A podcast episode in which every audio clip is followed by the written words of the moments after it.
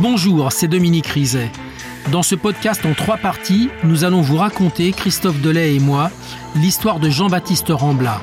Un épisode de Faites entrer l'accusé, écrit et réalisé par Norbert Le Troll, un document de Marie-Sophie Tellier, proposé par Benoît Tevenet, rédactrice en chef Isabelle Clairac. Bonne écoute.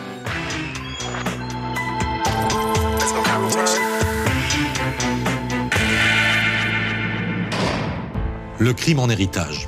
Le crime comme une croix que Jean-Baptiste Rambla porte depuis l'âge de 6 ans.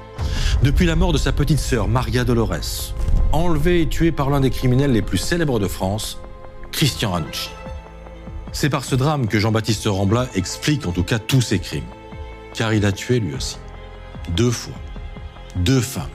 Sans état d'âme, comme un psychopathe. C'est une expulsion de violence jusqu'au point où il la tue d'abord sous les coups et ensuite il lui coupera la tête. Et c'est une boucherie. Il ne manque plus que les crocs sur lesquels on, on accroche les, les carcasses. Une rancœur chevillée au corps dans laquelle l'enfant s'est construit. Une rancœur qui porte un nom. Et ce n'est pas celui du meurtrier de sa sœur.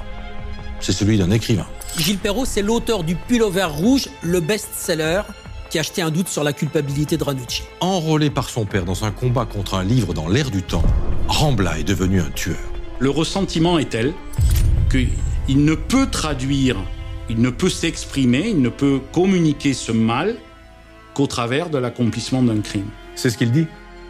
Mais est-ce qu'elle est vraie, cette histoire? Me dites, euh, me dites Ranucci, mais moi je m'emballais les trucs de Ranucci. Il s'est fait guillotiner à 40 ans. Qui a armé la main de Jean-Baptiste Rambla? Christian Ranucci? Gilles Perrault Son père, Pierre Rambla Ou lui-même?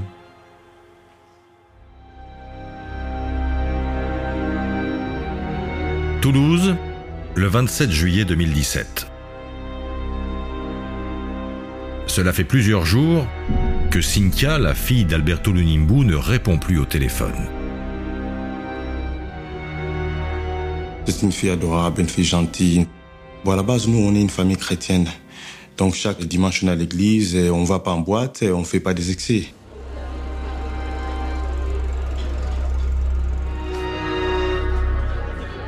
À 21 ans, elle vit seule depuis plusieurs mois dans un quartier populaire du centre de Toulouse. Je suis décidé d'aller chez dans son appartement. Alors quand je suis arrivé, la porte était fermée. Donc j'avais déjà peur. Bon, j'ai appelé la police. J'ai dit, ça fait quatre jours, je vois pas ma fille.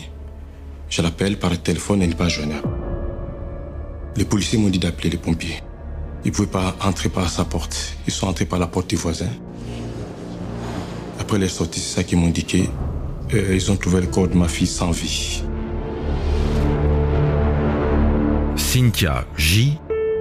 à côté de son lit. Le brigadier chef Stéphane Mazelier de la police judiciaire de Toulouse était sur place. Elle est dénudée, face contre terre, en état de décomposition, ce qui laisse dire que cette dernière a été tuée depuis quelques jours. Puis quand on s'est approché du corps, au niveau de son cou, euh, des traces importantes de coups de couteau ou de lacération avec un cutter. Maître Simon Cohen, l'avocat des parents de Cynthia. C'est une boucherie. Il ne manque plus que les crocs sur lesquels on, on accroche les, les carcasses. Cynthia a été quasiment décapitée. Une scène violente qui, au premier abord, euh, vu l'état de la victime, a duré quelques secondes, quelques minutes. Autour du corps, un désordre indescriptible. Ce qui nous a paru étrange, c'est la disparition de son téléphone portable, des clés de son appartement. Sa carte bleue avait disparu. Donc là aussi, est-ce que c'est un cambriolage qui a mal tourné? Un cambriolage? Vraiment? Partout des traces de sang. Dans la chambre, la salle de bain, jusque dans le hall de l'immeuble. On se dit, avec un peu de chance, on pourrait tomber sur l'ADN de l'auteur. Des traces de sang, ça peut être celle de la victime comme celle de l'auteur si jamais il y a eu un échange de coups. Donc effectivement, de nombreux euh, prélèvements sont effectués sur les lieux. Alberto Lunimbu, le papa de Cynthia. Je suis parti à la morgue voir euh, le corps de ma fille, mais je n'ai pas reconnu ma fille. Poignardée de partout. Étranglée, je ne sais pas pourquoi. Alors c'est pourquoi la question, je me demande, mais qu'est-ce qu'elle a fait? Pourquoi elle, c'est ça quoi? Pourquoi une fille comme ça, qui, qui a l'avenir devant elle, euh, une fille innocente qui connaît rien, hein, tu vas aller avec un couteau étranglé Qu'est-ce qu'est-ce qu'elle a fait pour mériter ça?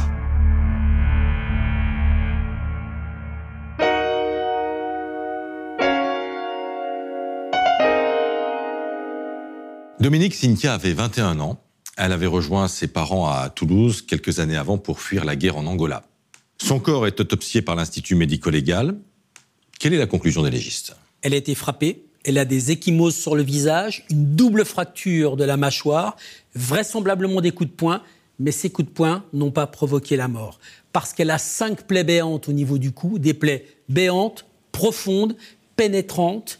La carotide a été sectionnée, et le décès est consécutif alors, à une hémorragie hmm. externe par section du paquet vasculaire droit. Toute cette partie, c'est un égorgement.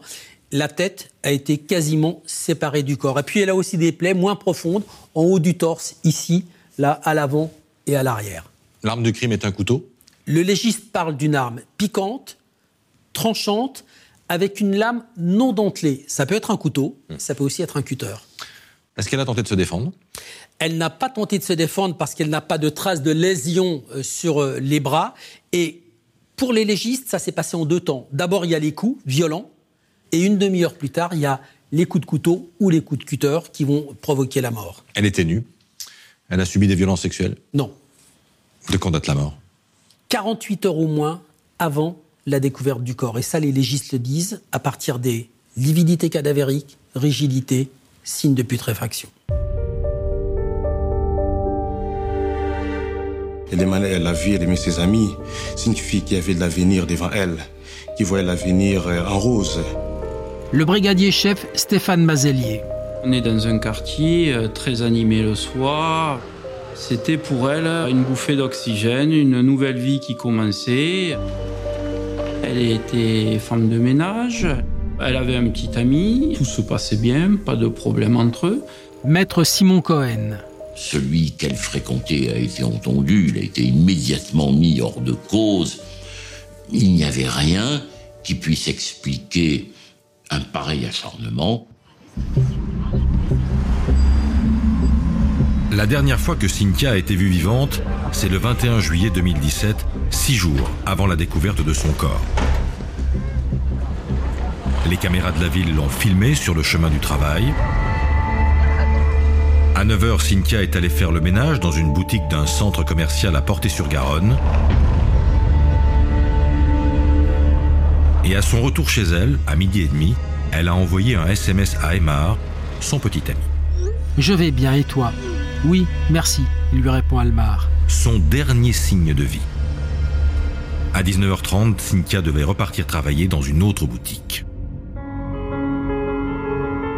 Elle n'y est jamais arrivée pour nous, ce créneau-là de 12h30, 19h30, c'est le moment où les faits se sont produits. Les voisins n'ont rien vu, rien entendu. Mais les caméras de surveillance du quartier ont encore capté des choses intéressantes. Et là, on s'aperçoit qu'un individu de type euh, européen passe devant cette résidence, passe dans cette rue seul, sur le créneau horaire qui nous intéresse. On était en plein mois de juillet, hein, c'était les vacances, donc il y avait très peu de monde dans la rue. Donc ce personnage a attiré notre attention. L'homme n'est pas identifiable. Mais le 8 août 2017, deux semaines seulement après le meurtre de Cynthia, l'enquête s'emballe. Sur la poignée de porte de la salle de bain, un ADN match. Maître Simon Cohen. Il laisse une trace. Il n'en laisse pas beaucoup, mais il laisse une trace. Et là, il est rapproché à un individu. On tombe sur M. Rambla Jean-Baptiste. Jean-Baptiste Rambla. Le gars ressemble à la silhouette surprise par les caméras de surveillance. L'homme est connu pour un crime commis 13 ans plus tôt et pour autre chose aussi. Le brigadier chef Stéphane Mazelier. On a l'habitude d'aller sur Internet, comme, tout le monde, et de taper le nom, prénom de la personne. Et là, on voit Jean-Baptiste Rambla, l'affaire du pullover rouge. Et c'est là où, pour ma part, j'en avais entendu parler, mais très vaguement, c'était très lointain. Donc c'est de là où on a commencé à suivre un petit peu le personnage dans sa vie et d'en arriver jusqu'à jusqu'à aujourd'hui.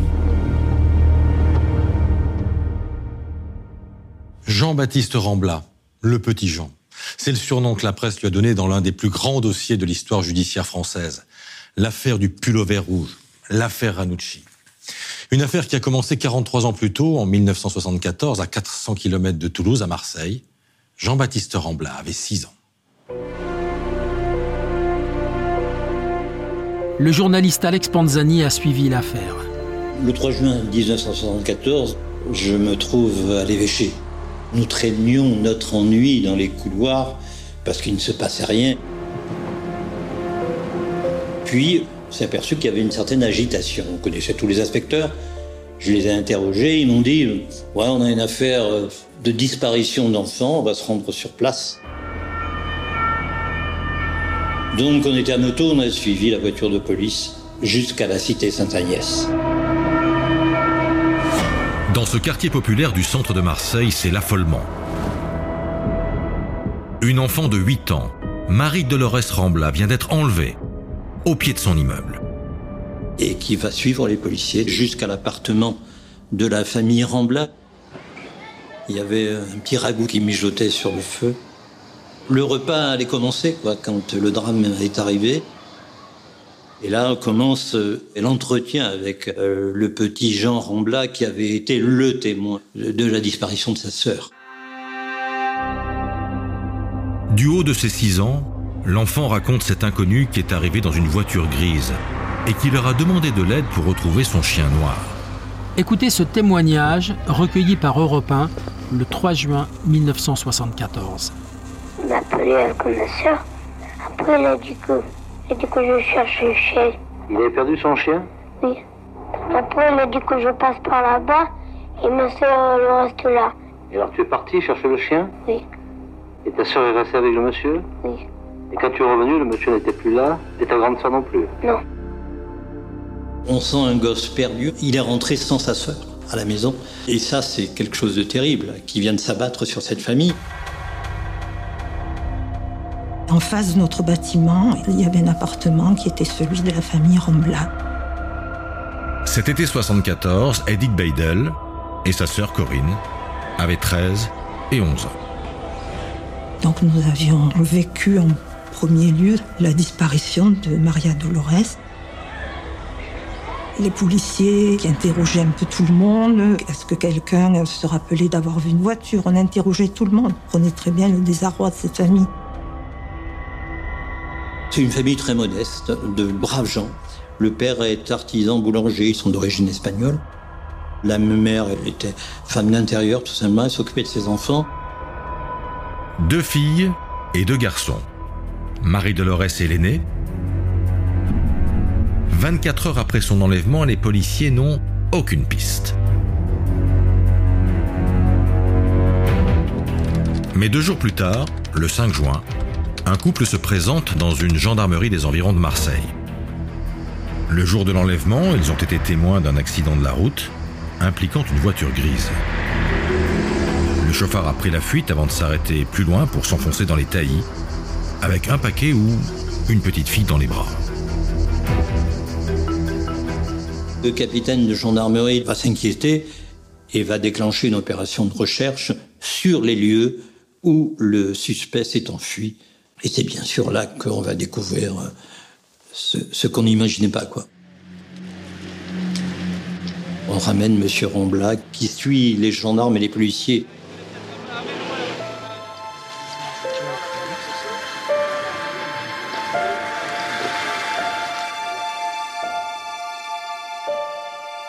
Et on attend à ce moment-là des hurlements inhumains, d'un homme qui est foudroyé, qui est frappé par la douleur. On sait à ce moment-là que c'est Marie Dolores qui vient d'être découverte, il faut bien le dire, massacrée sur les lieux. Maître Lucien Simon est l'avocat de la famille Rambla. On ne retrouve pas un, cadavre, on, retrouve euh, un, un, un pantin percé de trous et avec la tête fracassée. On avait torturé un enfant, c'est le crime le plus atroce et le plus abominable qu'il puisse imaginer. Gilbert Collard, avocat lui aussi de la famille Rambla. Chaque mère était la mère de Maria Dolores. Chaque père était le père de Maria Dolores.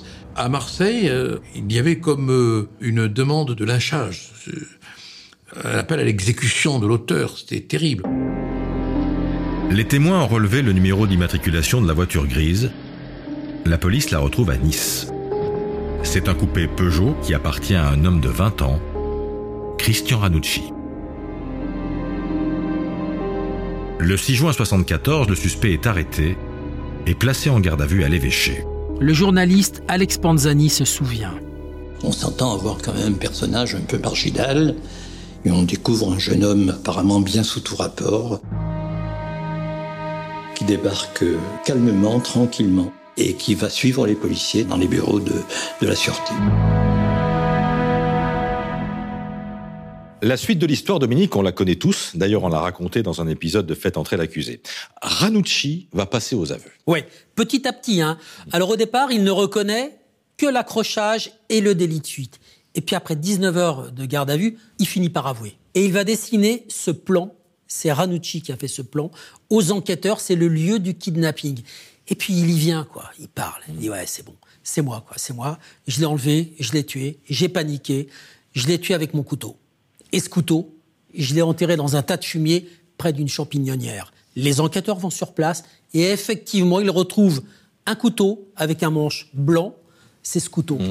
taché de sang qui est enterré dans une tourbière à côté d'une champignonnière. Voilà cette champignonnière dans laquelle on retrouvera le fameux pull vert rouge.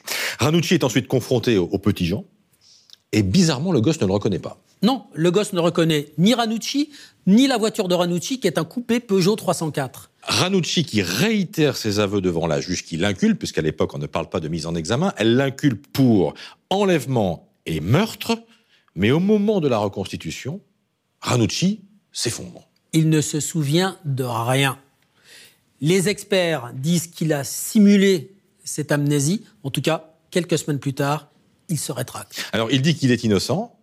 Et d'ailleurs, ça sera sa ligne de défense jusqu'au procès devant la cour d'assises d'Aix-en-Provence en mars 1976. Cour d'assises où il risque la peine capitale. Hein. Malheureusement pour lui, eh bien, quelques temps avant son procès aux assises, un autre drame se produit, un autre enlèvement d'enfants. Ça se passe à Troyes, dans l'Aube. L'auteur s'appelle Patrick Henry. La victime s'appelle Philippe Bertrand. On se souvient de la France à peur, voilà, Roger Giquel dans, dans, le 20h. Et donc, tous les matins, devant la cour d'assises d'Aix-en-Provence, eh bien, la foule réclame la tête de Christian Ranucci. Et dans le box, Ranucci, il ne fait rien pour que ça s'arrange. Je dirais même qu'il en fait euh, des caisses. Il est agressif, il est entêté. C'est une catastrophe. Et dans la salle, dans la salle, il y a une personne qui l'attend. Il y a le père de Marie-Dolores Rambla. Il assiste à toutes les audiences. Et lui, Monsieur Rambla, il est convaincu de la culpabilité de Ranucci. Et donc, pas de surprise. L'avocat général réclame la peine capitale et les avocats de Ranucci, qui sont des ténors, hein, c'est Paul Lombard et Jean-François Le Forcenet, n'ont que quelques heures pour essayer de lui sauver la vie. Le verdict tombe à 20h30.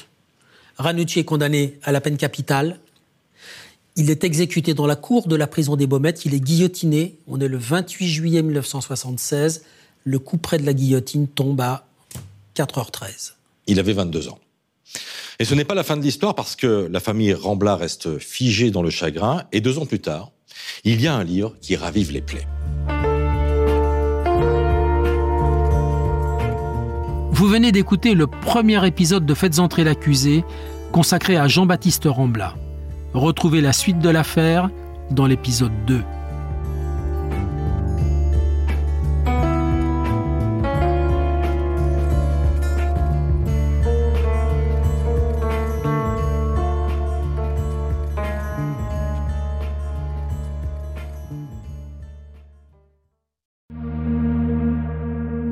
Bonjour, c'est Dominique Rizet. Une poignée de secondes, voilà tout ce qu'il faut pour qu'une vie bascule. Juste une poignée de secondes. Un sursaut, un instant où le destin bifurque dans une direction ou dans l'autre. Sur le coup, je pensais pas qu'il était mort parce que je voyais pas de sang, on voyait rien quoi en fait. Sébastien s'est jeté sur son père. L'affaire Grégory, l'affaire Daval, l'affaire Cahuzac, vous les connaissez toutes, ça fait 40 ans que je vous raconte ces destins brisés. Aujourd'hui, dans l'instant où, découvrez les confessions de ceux qui sont au cœur de ces affaires. Ils me racontent et vous racontent ce qu'ils ne pourront jamais oublier. L'instant où, un podcast BFM TV raconté par Dominique Rizet.